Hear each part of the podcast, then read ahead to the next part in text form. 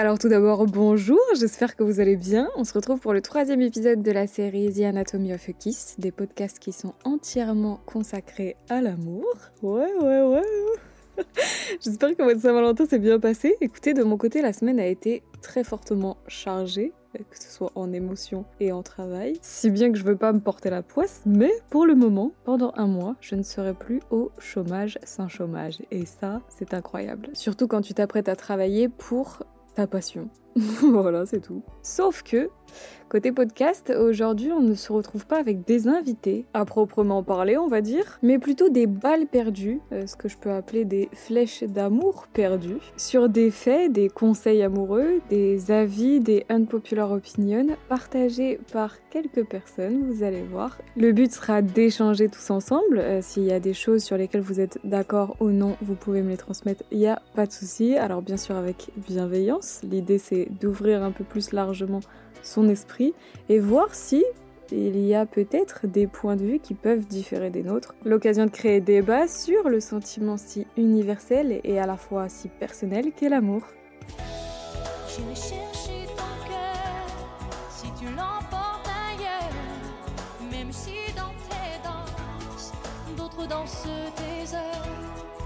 chercher ton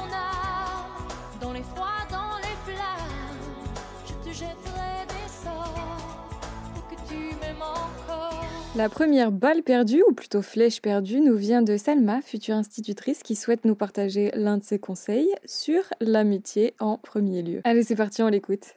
Ce que je voulais dire, c'est que en amitié, ça sert à rien de courir après les gens et de leur donner une énergie que eux ne te rendent pas.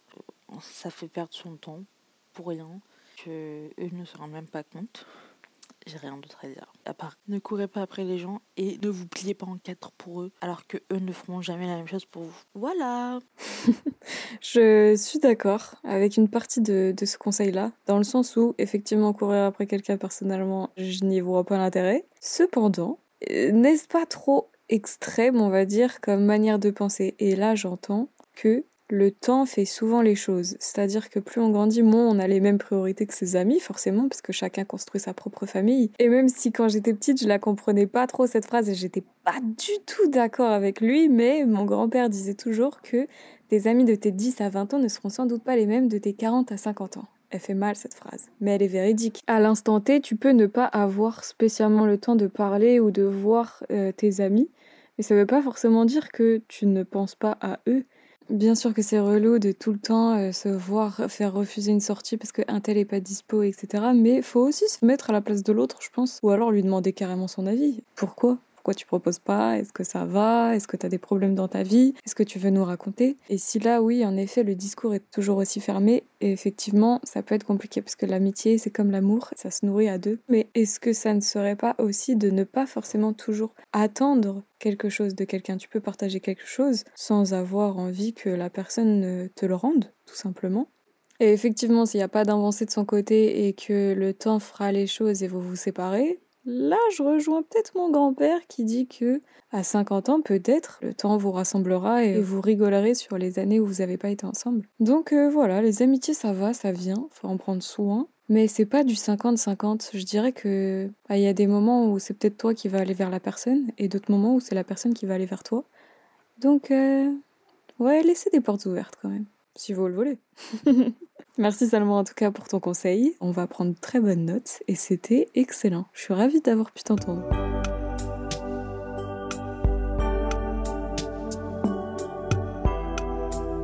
Et on passe à la deuxième flèche perdue avec Jade qui va nous expliquer ce que c'est que le love bombing avec beaucoup de sincérité et aussi de prévention euh, sur les dangers que ça peut engendrer. Donc euh, merci beaucoup Jade et aussi de m'avoir appris ce que c'était parce que je savais pas du tout.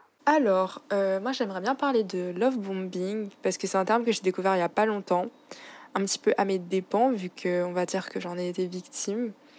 Euh, en fait, le love bombing, c'est quelque chose qui peut se passer en tout début de phase de dating. Et en fait, c'est clairement un bombardement d'amour, comme le nom l'indique. Euh, c'est-à-dire que tu vas être face à une personne qui va te bombarder littéralement d'amour, alors qu'elle te connaît à peine. Genre, ça va vraiment être tout de suite de grandes déclarations. Elle va te placer sur un piédestal, clairement. Elle va te comparer à ses ex. Euh, comme si, ouais, toi, t'es tellement mieux. Ça va être de grandes conversations sur des sujets qui devraient même pas encore avoir lieu d'être. Très peu de boundaries, enfin, genre de limites, on va dire. Et c'est très dangereux parce que c'est quelque chose qui va durer très peu de temps. Et en fait où tout va aller très vite et tout va être très fort. Et c'est le but en fait du love bomber ou de la love bombeuse. Euh, parce que euh, bah, c'est de la manipulation affective en fait. C'est à dire que tu deviens très vite dépendant d'une personne qui t'envoie autant d'amour. Et du coup euh, quand ça s'arrête ben voilà quoi ça fait mal.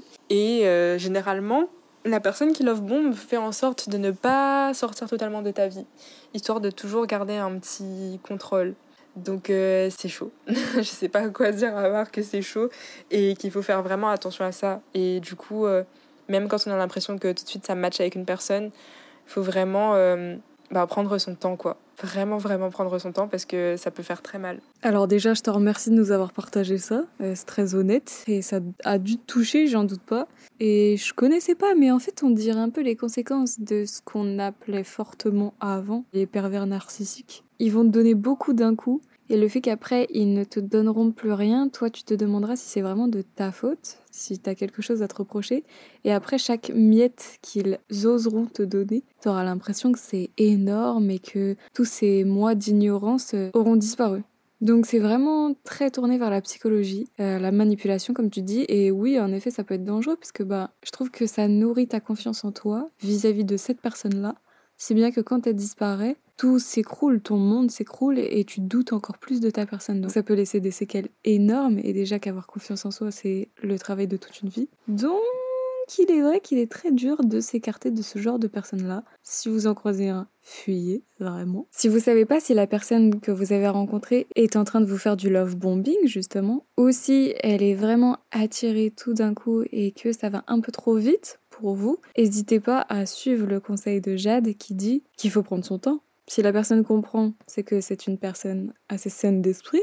Elle comprendra que vous n'avez pas le même rythme de mise en confiance, vous n'avez pas eu les mêmes relations, le même background, comme dirait DJ Snake.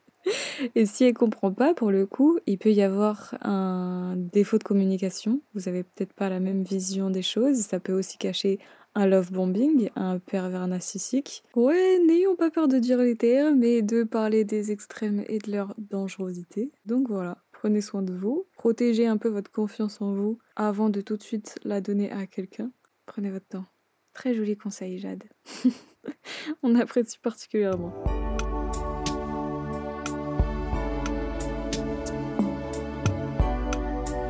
Alors la prochaine histoire nous est racontée par Inès. Cependant, elle nous a envoyé, quand je dis nous, c'est vous et moi, enfin plutôt elle m'a envoyé un message. Je voulais pas que des personnes soient mal à l'aise de livrer leur voix dans un podcast. Donc, elle m'a écrit un texte. Vous allez voir, elle n'est pas la seule. Et je vais vous le lire. Alors, pour mon histoire, je voudrais partager quelque chose que j'ai eu le malheur, entre parenthèses, la chance, avec du recul maintenant, de vivre. J'ai eu une relation de trois ans et demi qui était passionnelle et destructrice. J'étais persuadée de vivre de l'amour pur et dur, sauf que c'était de la passion. Aujourd'hui, deux ans de thérapie plus tard, je me suis rendu compte que le coup de foudre, la passion, sont inscrits dans un schéma idéaliste, qui ne sont pas forcément la réalité, ou juste, bah, pas sain.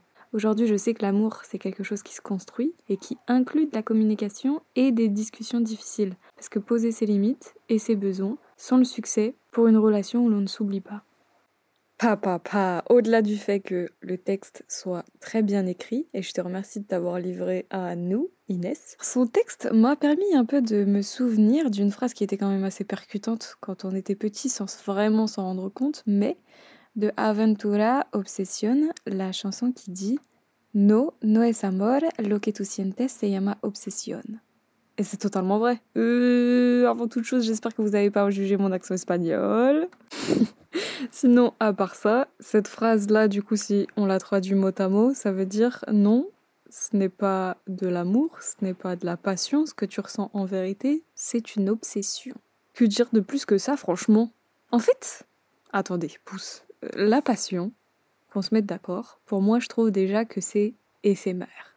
Donc, mettre ta relation vraiment sur le piédestal de la passion, pour moi, déjà, c'est trop dangereux et je trouve que ça va te pousser à vraiment être dépendant de l'autre personne. Et du coup, vous allez plus faire attention à vos proches, à ce qui vous entoure et ça va vraiment être toxique. Mais venu tenter un petit exemple, on va dire. Tu vis avec ton mec ou ta meuf, tout se passe très bien. Sauf que ton quotidien, bah voilà, il est pas trop pimenté, il y a un peu la routine qui s'installe, etc. Ce qui est totalement normal d'ailleurs. La routine, c'est sous-côté. et tu as un amant ou une maîtresse. Alors vraiment, il y a le petit côté passion, le petit, le petit côté sensuel, voilà. Euh, vous essayez de pas vous faire prendre, etc. Vous êtes clairement infidèle. Et pour moi, c'est ça de la passion. Sauf que bah, ça va durer qu'un temps. Parce que imagine ton compagnon ou ta compagnon, ta compagnonne, ta partenaire, on va dire. Hein. ta partenaire s'en rend compte, tu vas être foutu. Et peut-être que tu vas justement regretter ta routine que tu avais avec cette personne-là parce que tu te rends compte que c'était de l'amour beaucoup plus sain que celui que tu avais avec ton amant ou ton amante, ta maîtresse. Ouais, j'ai du mal avec le masculin féminin, mais comme je le disais, le mieux, c'est vraiment d'entretenir une flamme que tu as avec ton ou ta partenaire.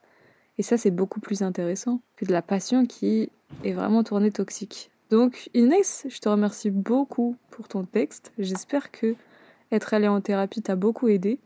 Et au-delà de la passion et de, du message véhiculé par Inès, je tiens quand même à vraiment mettre l'accent sur cette fameuse parenthèse qu'elle a écrite, le fameux Je voudrais partager quelque chose que j'ai eu le malheur, entre parenthèses, la chance avec du recul maintenant de vivre.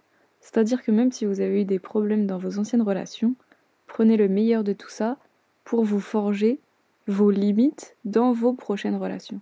Et je pense que c'est ce que voulait dire Inès dans cette parenthèse-là si je me trompe pas. Et c'est vraiment porteur d'optimisme, et c'est ce que je lui souhaite par la suite, que du meilleur. Parce qu'au-delà de savoir ce qu'on veut, savoir ce qu'on ne veut pas est parfois beaucoup plus intéressant et beaucoup plus euh, vigilant. Donc, c'est un grand pas.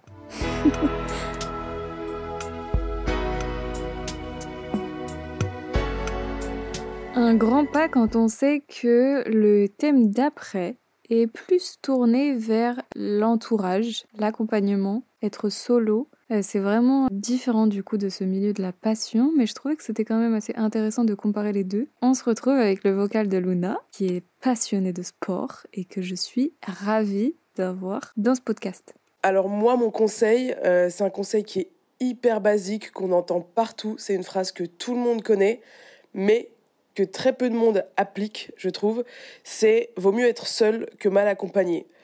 Et il y en a tellement de personnes qui restent en couple euh, par confort ou qui cherchent l'amour parce qu'ils sont euh, ils ont besoin de quelqu'un alors qu'ils apprennent pas à s'aimer eux-mêmes avant, à se suffire à soi-même, à apprécier sa propre compagnie avant de se mettre avec quelqu'un. Et c'est pour ça qu'après, ça donne des histoires euh, qui durent pas forcément. Et quand on est bien avec soi-même, quand on suffit avec soi-même et qu'on se rend heureuse toute seule, et ben après ça sera beaucoup plus facile de trouver quelqu'un. Et faut pas voir en l'autre personne le bonheur. C'est-à-dire que c'est pas parce qu'on sera avec quelqu'un qui nous apportera le bonheur. C'est que nous-mêmes qui pouvons nous apporter euh, justement cette joie de vivre et ce bonheur. Voilà. C'était mon conseil euh, hyper euh, hyper basique mais que moi j'essaie vraiment d'appliquer. En vrai ça je pourrais vraiment parler des heures de sujet.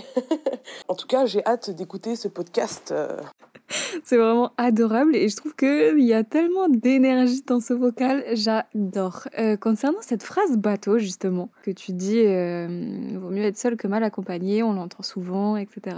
Il est vrai qu'on l'entend souvent, mais il y a aussi bon nombre d'exemples qui le prouvent et qui pourtant se multiplient quand même. Par exemple, la dernière vidéo de Seb Lafrite sur Amy Winehouse, l'accompagnement qu'elle a eu avec cette relation toxique, ça l'a bousillée avec la drogue, l'alcool, et c'est en partie à cause de ça que malheureusement elle a fini en overdose. Il y a eu le même schéma avec Freddie Mercury du groupe de Queen, qui est tombé dans la drogue, pareil, dans l'alcool, qui a finalement eu euh, le sida et qui est mort de cette maladie. Et il y en a eu d'autres, il y a eu Marilyn Monroe également, enfin, il y a bon nombre d'exemples et pourtant ça continue. Donc même si cette phrase peut effectivement paraître un peu bateau, il est bon de la ressortir. Hein.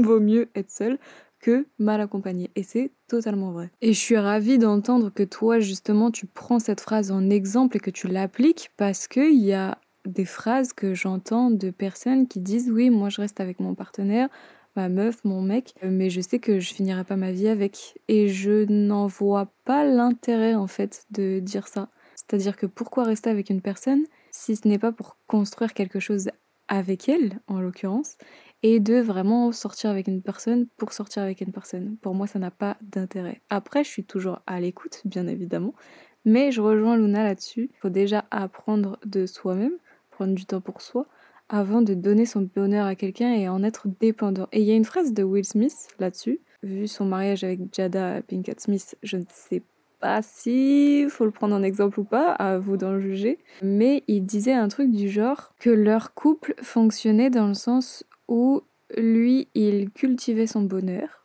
elle, elle cultivait son bonheur, et qu'ils avaient pris la décision, chacun, de partager leur bonheur ensemble. C'est-à-dire que l'un et l'autre n'étaient pas dépendants du bonheur de l'autre, mais qu'ils souhaitaient avoir cette euh, mentalité de vouloir partager son bonheur avec quelqu'un. Et je trouve ça beaucoup plus beau de se dire que bah mon bonheur dépend de mon partenaire, ma partenaire quoi.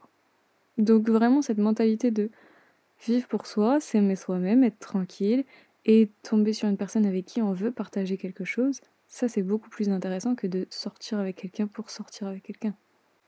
Donc vraiment pour ton vocal, t'inquiète pas, c'était vraiment génial, euh, Luna, de nous rappeler cette phrase qui est totalement, encore une fois je vais dire le terme, mais véridique, il est toujours bon de l'entendre. Et si elle a pu vous aider à avoir le déclic, peut-être, il n'est jamais trop tard pour l'avoir. Et pourquoi pas inviter Luna sur un prochain podcast sur l'amour de soi, étant donné que apparemment elle peut en parler des heures. Hein. Ça pourrait être très intéressant.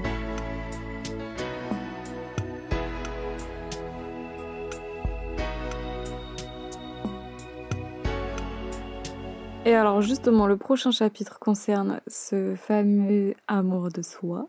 On va continuer avec le texte de Charline qu'elle m'a envoyé et que je vais vous lire. C'est parti.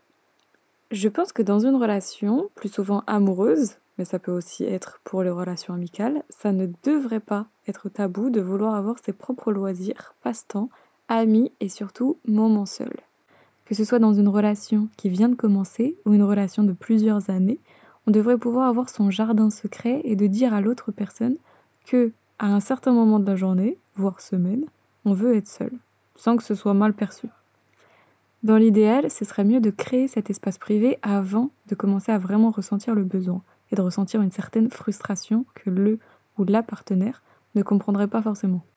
Vouloir être seul n'est pas synonyme d'être égoïste. Ça rejoint aussi mon opinion sur le fait que dans une relation, il ne faut pas dépendre de la personne pour être heureux. Et justement, je pense que quand les moments où l'on retrouve la personne après avoir pu passer du temps en solo sont les moments les plus sains d'une relation.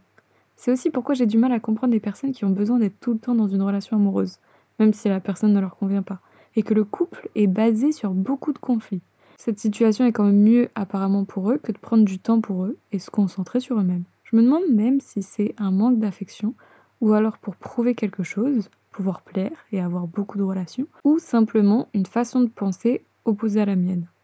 Quand tu parles de façon de penser, je pense honnêtement qu'on a la même, mais j'ai pour souvenir un épisode de Desperate Housewives où Suzanne disait à Eddie à quel point, à chaque moment de sa vie, elle avait eu quelqu'un. Elle était en couple. Elle ne pouvait pas vivre seule. Je pense qu'il y a des personnes qui, en effet, n'arrivent pas à faire quelque chose en étant solo que ce soit aller au cinéma, aller au resto, euh, vivre solo tout simplement, et préfèrent justement avoir une présence à leur côté même s'ils savent que ce n'est pas l'homme ou la femme de leur vie idéale. Est-ce que c'est sain ou pas? À vous d'en juger, mais après je pense que ça aussi varie en fonction de l'éducation peut-être qu'on a eu. Moi personnellement, et là vraiment à titre personnel, je tiens à le dire, mes parents nous ont éduqués dans le sens où la vie c'était comme une sorte de tabouret. En gros, t'as quatre piliers sur lesquels tu peux te reposer et c'est important d'en avoir quatre. Mais si par exemple un pilier tombe, bon bah il t'en reste trois, t'es encore moralement efficace. Deux, ça devient un peu compliqué. Et un, bon bah là euh, c'est un peu chaotique. Mais au moins t'as quatre piliers sur lesquels tu te reposes. Alors que si par exemple t'es que accroché à ta famille, tes amis,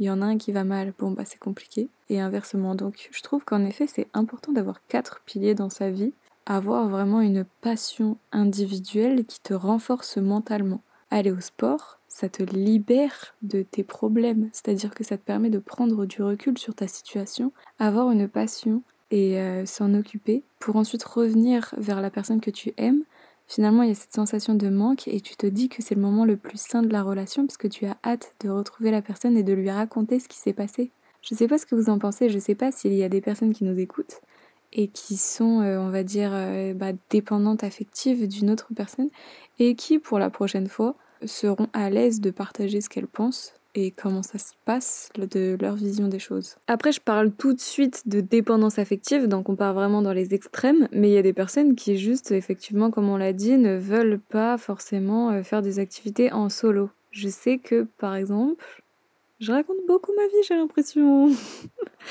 mais par exemple, l'année dernière, quand j'ai fait le Tour de France, en étant solo, etc., vraiment, je kiffais ma vie, mais au bout d'un moment, j'avais vraiment hâte de retrouver mon cocon et faire des activités avec les personnes que j'aime en fait. Donc euh, il doit y avoir certainement un juste milieu, mais je pense qu'avec tout cet engouement d'amour de soi, de, passer du temps en solo, etc., qu'on voit sur les réseaux, des fois c'est bien de se faire l'avocat du diable, et de juste de kiffer sa vie en partageant ça avec ses amis, etc. Et c'est encore une fois un prochain sujet pour un prochain podcast, si vous le voulez bien. Et si vous êtes team activité en solo ou plutôt activité avec vos amis ou votre partenaire, n'hésitez pas à me l'écrire et à partager ce que vous en pensez sur mes réseaux sociaux, c'est Ola Gomar sur YouTube et sur Instagram. On passe à un nouveau chapitre.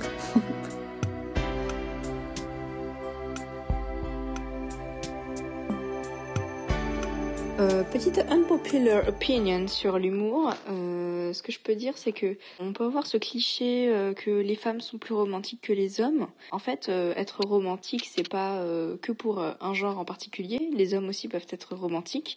Et être romantique, enfin, c'est moi pour moi, c'est exprimer ses sentiments, prouver son amour.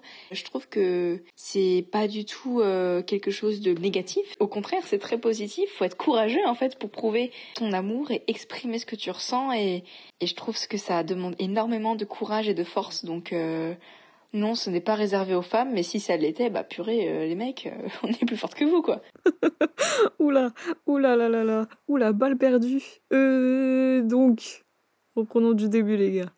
Le romantisme, qui nous est présenté par Sarah, je suis mais alors mais totalement, mais totalement d'accord avec elle. Surtout quand elle dit que le romantisme n'a pas de genre. Les hommes comme les femmes peuvent tout aussi bien être romantiques. Oui, oui, oui. Surtout que le romantisme, c'est effectivement l'expression de ses sentiments. Donc à partir de là, tout le monde peut être romantique envers la personne qu'il ou elle aime. Et ça, c'est très très beau. Maintenant, moi de mon côté, j'aimerais dire quelque chose. Il est vrai que la Saint-Valentin, personnellement, à titre personnel, j'entends bien, c'est une fête où j'ai vraiment l'impression que c'est à l'homme de faire quelque chose envers sa dulcinée. Personnellement, je le répète, et Sarah le répète, le romantisme. C'est pas euh, que pour euh, un genre en particulier. N'a pas de genre. Donc écoutez, bah amusez-vous, hein. c'est le principal. Et j'entends déjà mon meilleur ami dire que les hommes n'aiment pas particulièrement être romantiques et vulnérables parce qu'ils ont peur d'être rejetés par les femmes. Alors je ne sais pas sur quelle femme vous tombez, mais si votre meuf vous fait comprendre que être vulnérable c'est quelque chose dont elle n'en a rien à faire, la relation n'est peut-être pas tout à fait saine, ou alors elle, ça peut la mettre mal à l'aise, mais en tout cas, si c'est votre manière de faire, moi je trouve ça beau personnellement. Sarah a l'air de trouver ça beau aussi personnellement, donc je pense qu'on n'est pas les deux seules meufs de la planète à penser ça. Et pour ce qui est de la balle perdue fictive à la fin quand Sarah dit si le romantisme était un genre, les femmes seraient meilleures que les hommes, euh, écoutez, en vérité, j'ai déjà entendu dire que les femmes sont plus dans la parole que les hommes sont plus dans l'action. Alors c'est forcément très généralisé, tout le monde n'est peut-être pas forcément comme ça, mais en soi je peux le comprendre dans le sens où quand il y a des dramas dans la villa, on va dire, au sein du couple, la femme aura plus tendance à écrire un long pavé limite corrigé par sa meilleure pote, tandis que le mec, lui, répondra par un simple OK qui va d'ailleurs fortement nous énerver. Mais c'est juste que vous n'êtes pas forcément sur la même longueur d'onde et qu'il faut s'aligner, on va dire, sur la même euh, radio, tout simplement. Et euh, il y a des personnes sur lesquelles, plus tu les connais, plus tu fais attention à ce qu'elles font et ce qu'elles disent, et plus en un regard ou un sourire, tu comprends tout de suite ce qu'elles veulent dire. Donc si je devais formuler ce qu'est le romantisme à mes yeux, comme Sarah l'a dit, c'est effectivement l'expression de ses sentiments. Mais aussi, je pense qu'il y a une part où c'est l'anticipation des désirs de l'autre. Par exemple, acheter carrément une plante parce que tu sais très bien que ton partenaire ou ta partenaire n'aime pas les fleurs coupées. Ouais, ça a une odeur assez particulière. Ou alors, ne pas acheter de chocolat, mais autre chose parce que tu sais que la personne que tu aimes essaye de faire attention à sa ligne. Ça peut être des micro-détails, mais souvent, chaque détail compte. Donc voilà. Merci beaucoup, Sarah. Et à vous de juger entre les hommes et les femmes qui sont le plus romantiques. Personnellement, là, je viens de me remémorer un truc. j'ai trop honte. Mais du coup, je me dis, c'est quand même assez drôle. Mais j'étais amoureuse d'un garçon depuis le CP. Et là, on était en CM2 et il acceptait enfin de sortir avec moi. Donc quand même, 4 ans in love du même petit garçon, faut le faire. Et c'était la Saint-Valentin, ma mère et moi, on était partis lui acheter un cadeau et tout. Et en fait, on lui a acheté une BD sur le foot. en fait, c'était le tome 2 en plus, c'était même pas le tome 1 parce qu'il y était même pas. C'était le tome 2 à Cora, je m'en souviens très bien et j'allais pour lui offrir quand lui également m'a offert un, petit coffre en bois, je comprenais pas trop, c'était enroulé dans du papier crépure rose. Et là j'ouvre la boîte et c'était une bague au milieu de, de faux diamants et c'était trop mignon. Et du coup, bah moi j'étais trop gênée parce que j'avais la BD, la BD sur le foot. C'était même pas le tome 1, c'était le tome 2. J'étais trop gênée, surtout que cette bague là, c'était un dauphin dessus. J'aime pas les dauphins, mais c'est pas grave, c'était l'intention ou l'attention, peut-être les deux, qui comptaient. Et le pire dans tout ça, c'est que quelques mois plus tard, on jouait à la bagarre sur le lit de ma grand-mère avec ma cousine et j'ai cassé la bague avec ce dauphin. Et vraiment, j'étais trop trop triste. On a fait tous les centres commerciaux du coin avec ma mère pour la retrouver on l'a jamais retrouvé. Cette grande histoire d'amour de ma jeunesse s'est stoppée quelques mois en plus après. Si ça se trouve, c'était à cause de la bague. Voilà, balle cassée, euh, malédiction. Donc, euh, pire chute d'histoire de l'humanité, je pense. Désolée pour le non happy end. Donc, est-ce que les femmes sont vraiment plus romantiques que les hommes? Avant de donner votre réponse, pensez au petit garçon qui est rentré chez lui avec le tome 2 d'une BD sur le foot que si ça se trouve, il n'aimait même pas. Ah, je suis désolée, vraiment.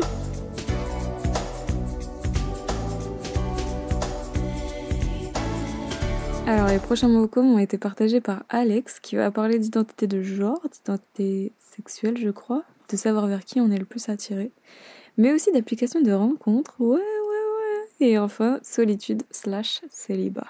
Est-ce qu'il y a vraiment une différence? À vous de voir, hein Déjà, pour l'identité, je pense qu'on se questionne beaucoup à la puberté, etc. Puis on, prend vraiment conscience, je pense, de plus en plus à l'âge adulte. Par exemple, moi, pendant très longtemps, je me suis considérée comme euh, bisexuelle, mais j'en ai parlé que euh, y a quelques années. Ce qui m'a fait le déclic, c'est vraiment euh, mon parcours, clairement. J'ai un parcours qui est plus que catastrophique avec euh, les hommes. Et je me suis toujours plus entendue avec les femmes. Donc je me suis dit, bon, bah, c'est logique, je suis une fille, euh, je m'entends plus avec les filles, nanana. Et en fait, euh, je pense que je suis tombée amoureuse fort d'une fille quand j'étais à la fac. Et c'est ça qui m'a fait réaliser, non mais arrête de te voiler la face, tu aimes les filles aussi. Et du coup, c'est vrai que ça a fait relever pas mal de souvenirs de mon collège que ce soit dans les relations romantiques ou même euh, pour tout ce qui est à la sexualité, je suis vraiment attirée euh, autant par l'un que par l'autre. Maintenant,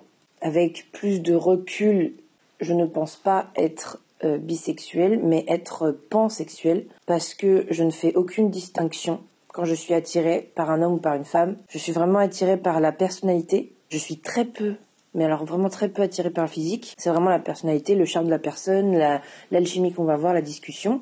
Et vraiment, je ne fais pas de distinction, je ne vais pas avoir de rapport différent, je ne vais pas être différente parce que c'est un homme, parce que c'est une femme, alors que souvent quand on est bisexuel, on fait une distinction. On sait qu'on est amoureux d'un homme, on sait qu'on est amoureux d'une femme. Alors que moi, je sais que je suis attirée ou je tombe amoureuse d'une personne.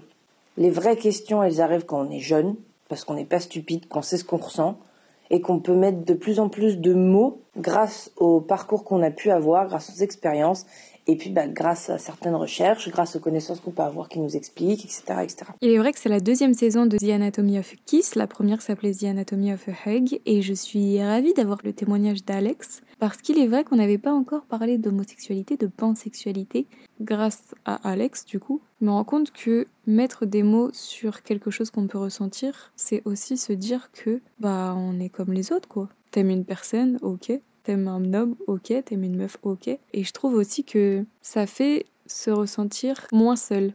Comme un peu le love bombing dont parlait Jade et dont j'avais jamais entendu parler. Au final, tu te dis Ah, ok, c'est ça. Ah, bah, ok, euh, je crois que j'en ai déjà entendu parler en fait. Donc, mine de rien, c'est très intéressant de mettre des mots sur des actions ou des sentiments. Et c'est pour ça que je remercie Alex de mettre en lumière ce témoignage-là.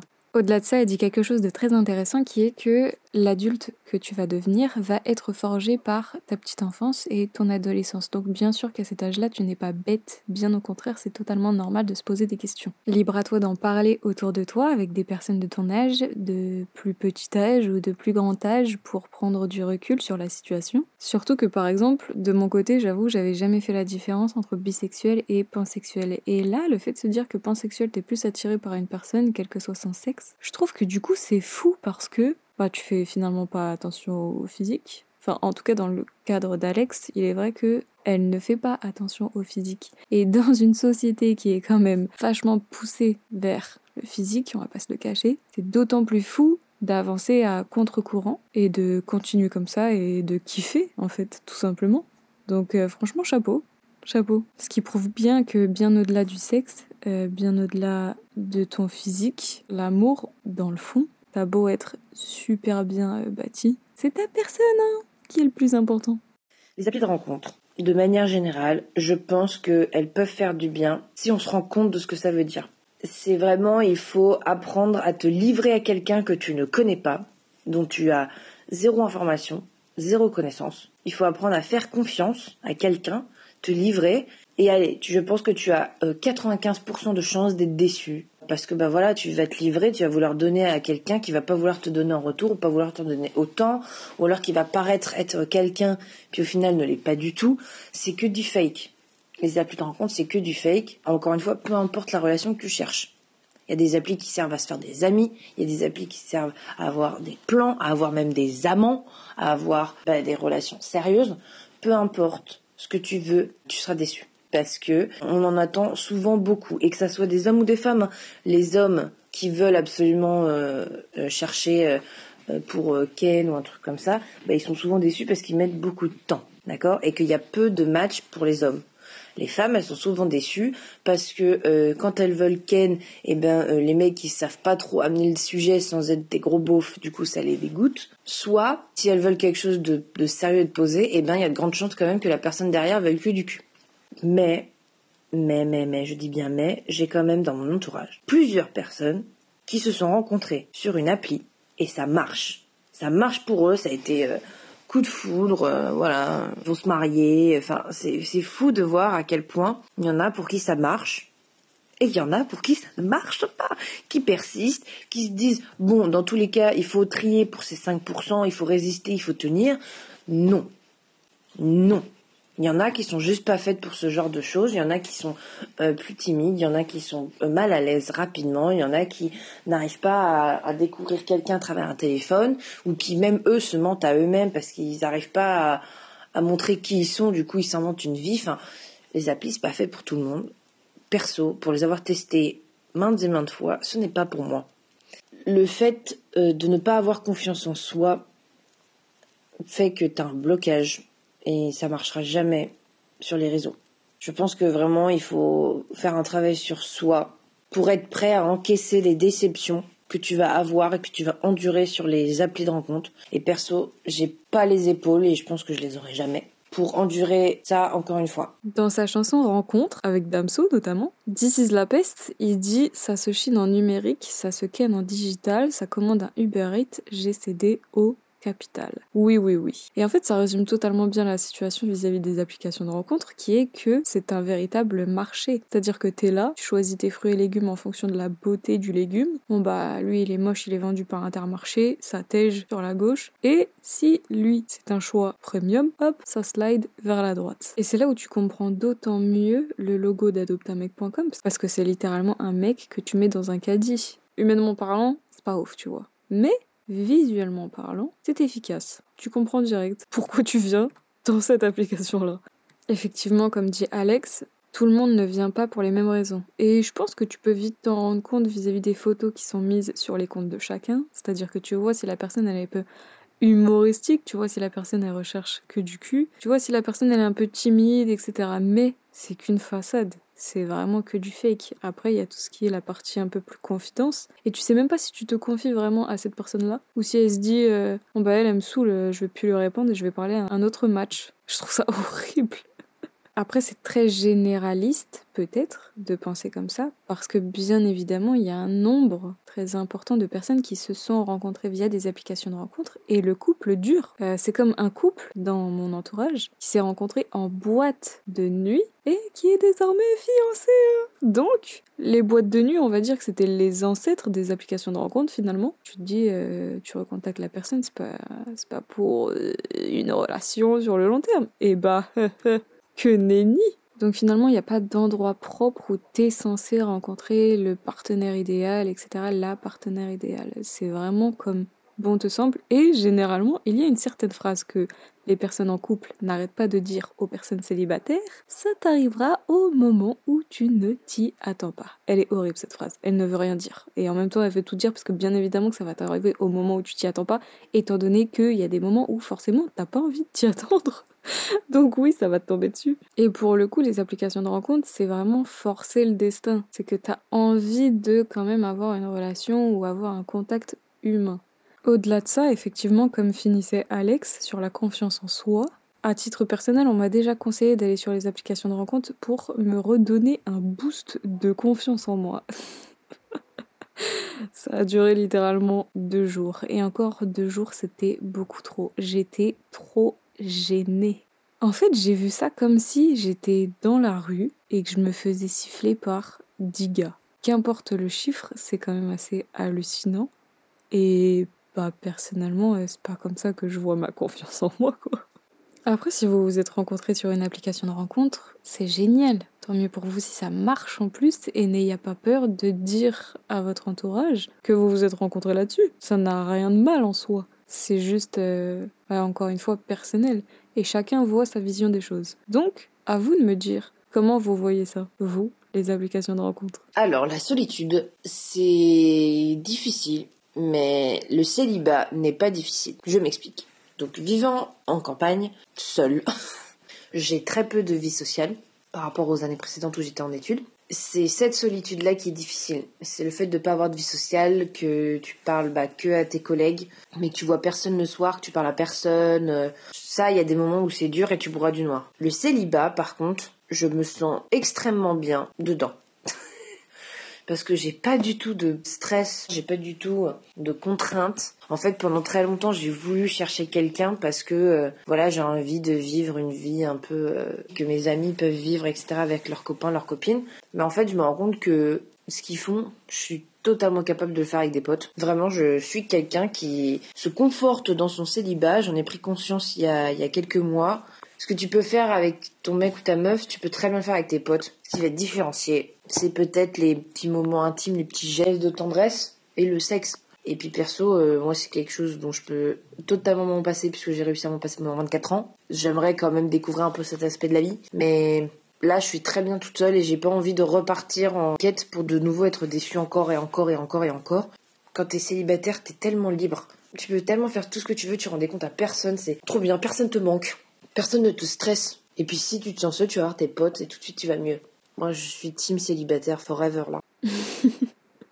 Alors attendez, on va déjà reprendre du début. Concernant la solitude et le célibat, je suis totalement d'accord, c'est différent. La solitude, ce sera plus un état d'esprit, le fait de se sentir seul, alors que être célibataire, vraiment, c'est un statut. C'est-à-dire que tu ne sors actuellement avec personne. T'es tout seul ou toute seule.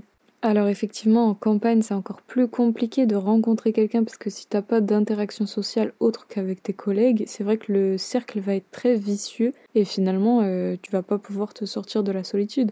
C'est là que peut entrer en jeu les applications de rencontre, mais comme nous l'a dit Alex, déjà tu peux avoir que 4 pèlerins sur l'application, donc tu vas vite tourner en rond. Et si c'est pas pour toi, bah tu vas pas non plus te forcer. Petite parenthèse, c'est aussi pour ça que l'amour est dans le pré a aussi été créé et tu te dis même des fois selon les candidats, mais c'est dommage, enfin ils sont jeunes, ils sont mignons, comment ça se fait qu'ils ont personne? Mais en fait c'est parce que bah la réponse est dans le titre, l'amour est dans le pré. Le pré, tu vois beaucoup de personnes en campagne, c'est compliqué. Hein Maintenant parlons du célibat. Vraiment, le célibat sous-côté. Il y a même des personnes en couple qui m'ont dit profite du célibat parce que même si maintenant je suis avec l'amour de ma vie, le célibat, c'était vraiment une très belle période. Comme le dit Alex, tu ne dois rien à personne. Tu vis juste ta vie. Tu es juste en train de kiffer sur ton petit bateau, tranquillement et tout. Et je partage l'idée d'Alex quand elle dit que ce que tu peux faire avec ton ou ta partenaire, tu peux le faire également avec tes amis. Après,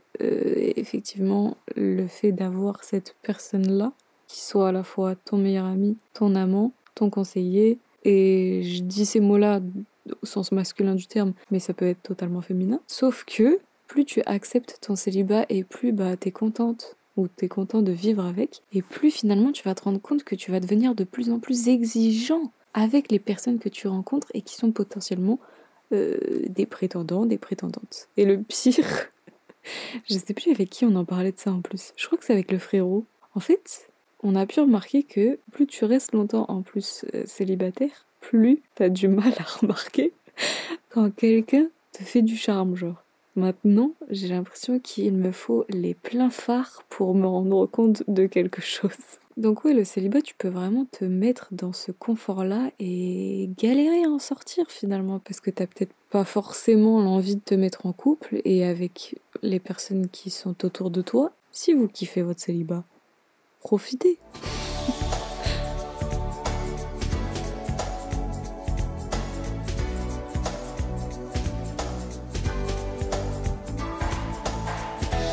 Et quoi de plus cocasse de parler célibat en finissant avec le thème du mariage? Oui, oui, oui. Mais plus particulièrement les couples mixtes. Et ça, c'est Cassandre, aka, comme ça qu'on dit? Enfin bref, appelez-la Casse. Je pense qu'elle préférera peut-être.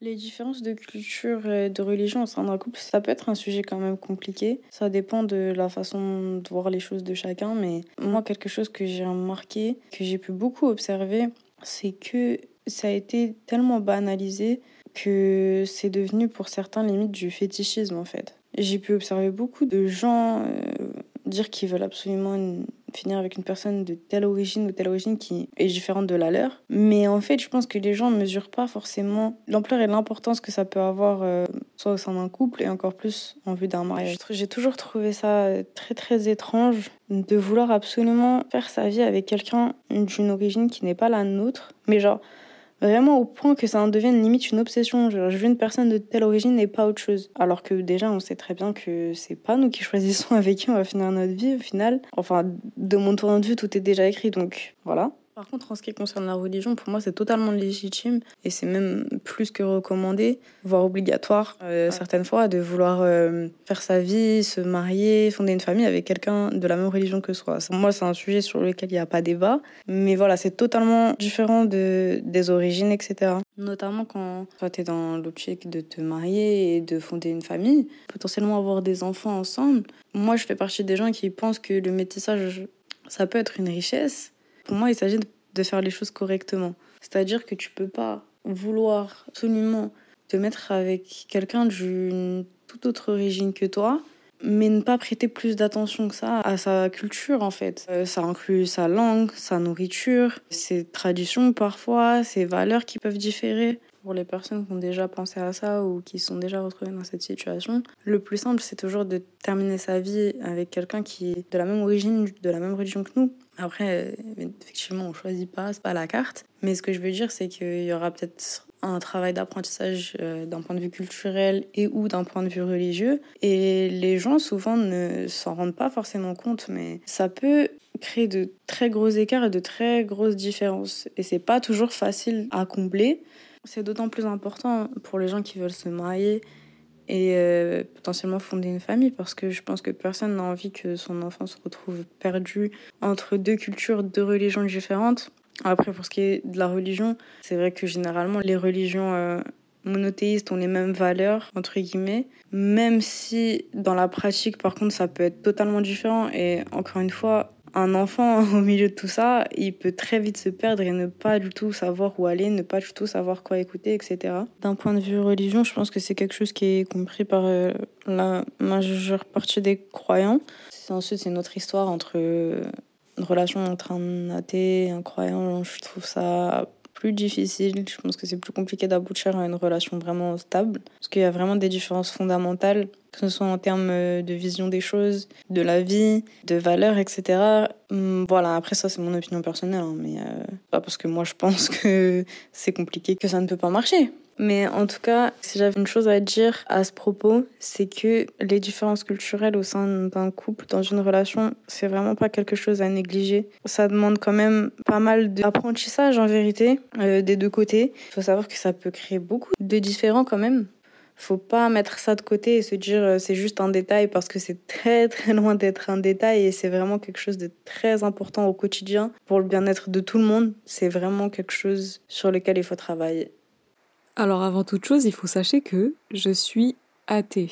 C'est-à-dire que je ne crois en aucun dieu. Je ne crois qu'en moi, ma famille et les personnes qui m'entourent en soi. C'est marrant, entre guillemets, je ne sais pas si c'est vraiment le terme à utiliser, mais c'est marrant entre guillemets parce que je suis à la fois d'accord et en même temps plus les vocaux avançaient et moins j'étais d'accord en fait. dans le sens où effectivement il y a des personnes qui recherchent dans leur partenaire euh, idéal un genre particulier. Ça peut commencer par des euh, bon bah moi je préfère les bruns que les blonds, je préfère les meufs euh, avec des gros seins, moi je préfère les petits culs. Et puis comme le dit Cassandre par la suite, il y a des personnes qui sont vraiment obnubilés par une origine qu'ils souhaitent que leur partenaire ait. C'est-à-dire, euh, moi je veux que mon mec il soit renois, on va appeler ça de la négrophilie, être vraiment à fond sur une couleur de peau, sur une culture, etc. Moi je veux que ma meuf elle, soit absolument blanche, c'est de la blancophilie. Et c'est pas sain en fait comme relation, parce que là je vais utiliser les grands grands termes et je sais pas si honnêtement ce sera vraiment le cas, donc euh, à vous de me dire si vous le pensez comme ça également ou si pas du tout. Mais limite, ce genre de personnes-là, on dirait vraiment que c'est de l'appropriation culturelle de se dire comme je suis à fond sur cette euh, culture, sur les traditions de cette ethnie-là, bah je veux que mon partenaire, ma partenaire en fasse partie. C'est assez étrange, je trouve. Après, effectivement, dans un couple mixte de cultures différentes, de traditions différentes, je pense qu'il faut qu'il y ait, on va dire, cette communication-là, d'apprendre à connaître de l'un et de l'autre. Parce que s'il y a un enfant plus tard, effectivement, il sera 50% l'un, 50% l'autre. Et il y aura forcément cette recherche de l'identité. Il se mettra dans la tête qu'il n'est pas à 100% partout et que finalement, bah, il sera pas à sa place nulle part en fait. Là où je ne suis pas sûre de te rejoindre, Cassandre, c'est dans la religion dans l'idée que je me fais de la religion, c'est que il faut aimer son prochain, qu'il soit religieux ou non, et ne pas faire de différence. Tu l'as dit toi-même, tout est écrit. Donc si tu tombes amoureux de quelqu'un qui n'est pas de ta religion, pourquoi tu te stopperais et tu arrêterais cette union pour des complications religieuses? Je dis pas que la relation sera simple, parce qu'il y aura peut-être des complications et peut-être des, des quiproquos. Bon bah il faudra des moments d'adaptation aussi. Mais justement, la religion, c'est censé t'apporter l'amour, le côté humain, le côté partage, le côté surtout pédagogie de vouloir faire apprendre et de vouloir apprendre parce que c'est une richesse culturelle, une richesse euh, euh, religieuse, quelque part, je ne sais pas si ça se dit, mais, euh, mais c'est une ouverture d'esprit.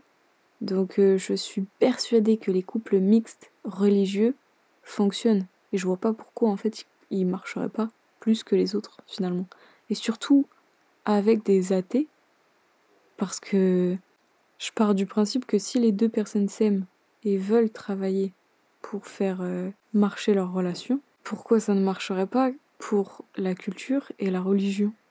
C'est une réelle question, hein, en vérité. hein. C'est vraiment une réelle question, je pose ça là. voilà.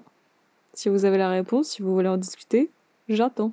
Sur Netflix, en ce moment, vous avez une série qui s'appelle Le goût de vivre. C'est un Italien catholique qui rencontre une femme noire qui vient du Texas et il tombe amoureux. Sauf que, je le répète, Italie, catholique, noir, Texas, Amérique, ça rentre en collision. Entre famille, amour, et je n'en dis pas plus. Mais par contre, les Italiens, vous êtes vraiment trop forts en cuisine, purée.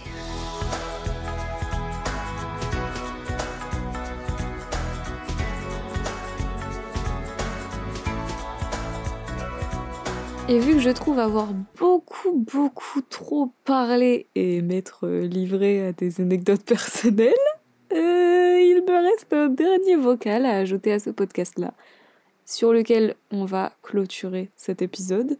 C'est les mots de Gabi, Gabrielle, sa vision de l'amour, que je trouvais parfaite en fait. Parfaite. On est sur la même longueur d'onde, je voyais rien de plus à ajouter, donc je vous laisse avec ces mots. Et on se retrouve la semaine prochaine pour un épisode avec des invités incroyables. J'ai trop trop hâte. Je remercie bien évidemment toutes les personnes qui m'ont envoyé des messages, qui m'ont envoyé des vocaux. Ça m'a profondément touchée, tout ce que vous avez dit.